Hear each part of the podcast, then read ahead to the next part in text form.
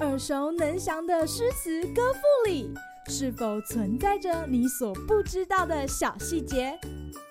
快跟着师傅麦恩居一起补充韵文当中的小惊喜！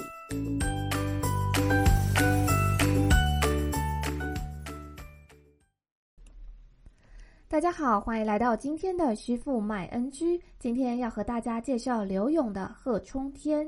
黄金榜上偶须龙头望，明代战遗闲如何向？未遂风云变，真不自狂荡。何须论得丧？才子词人自是白衣卿相。烟花巷陌依约丹青屏障，幸有意中人堪寻访。且任微红翠，风流事平生唱。青春都一赏。人把浮名换了浅斟低唱。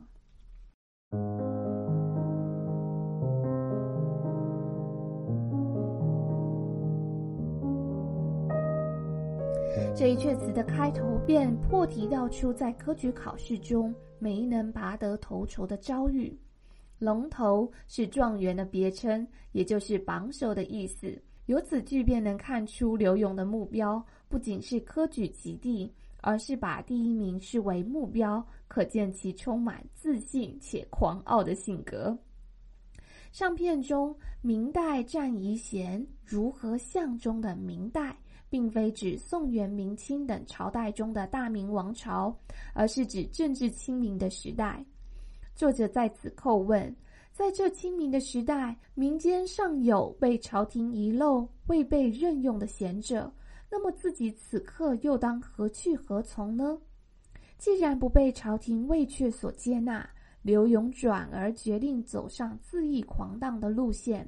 于是词的下片画风一变，以灯红酒绿的歌楼酒馆为背景，“青春都一赏”中的“赏”指的是短暂片刻的意思。既然青春苦短，未有科第功名傍身。那么何妨就在烟花巷陌中享受风流生活吧？生性浪漫又善于作词的柳永，在当时深受歌妓的喜爱。因为柳永词广受欢迎，因此得到他所作之词的歌妓便能身价翻倍。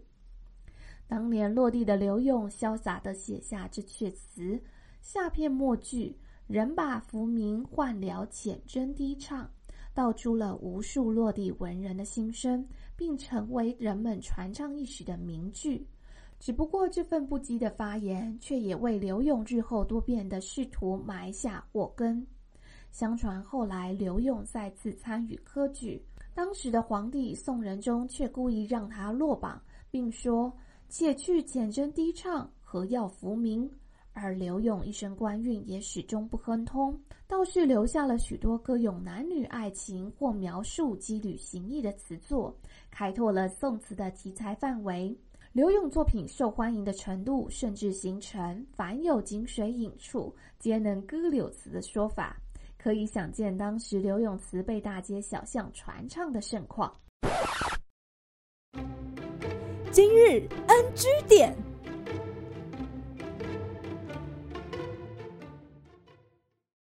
贺冲天的下片中，烟花巷陌借指歌楼酒馆。此外，在诗词中出现的青楼、北里、章台等词，其实都是妓院的代称。例如，我们曾读过的杜牧《遣怀》一诗，当中有“十年一觉扬州梦，赢得青楼薄幸名”一句。欧阳修《蝶恋花》“庭院深深深几许”中也有。玉勒雕鞍有野处，楼高不见章台路，都是以借代修辞来指称妓院。在词的发展史中，文人与歌妓分别扮演了词的创作者与表演者的角色，是影响词体发展的两大力量。正因为词最初与歌妓的表演密切相关，因此词作当中不仅多有抒发男女情感、风格婉约柔媚之作，也时常出现与女性相关的空间。如玲珑闺阁，或是本阙词中所描绘的妓院、酒楼。柳永的《贺冲天》当中出现了许多与颜色有关的词汇，小朋友们试着连连看，这些含有颜色的词分别代表什么意思呢？A. 自是白衣卿相；B.